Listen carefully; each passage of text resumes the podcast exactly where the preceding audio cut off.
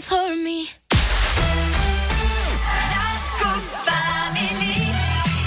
Le dernier tube de Rosalia, à l'instant, c'était Lie Like You Love Me sur Radioscope. C'est l'heure de retrouver la Terre, la Pierre et vous maintenant. Avec vous, Philippe Lapierre, bonjour. Salut Eric, salut à tous. Et alors Philippe, bonne nouvelle, la pluie est bientôt de retour.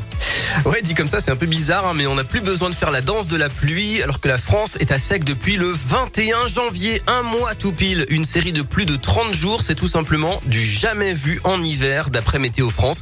Mais le temps change cette semaine. Normalement, la pluie arrive demain dans notre région. Et ça, eh bien, c'est une bonne nouvelle.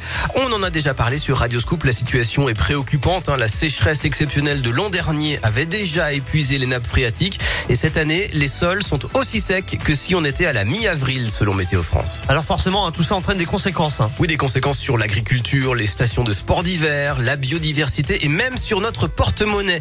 Les agriculteurs doivent s'adapter. Les agriculteurs de Rhône-Alpes, hein, qui d'ailleurs, au passage, je vous le rappelle, manifestent en ce moment à Lyon pour témoigner des difficultés de leur métier.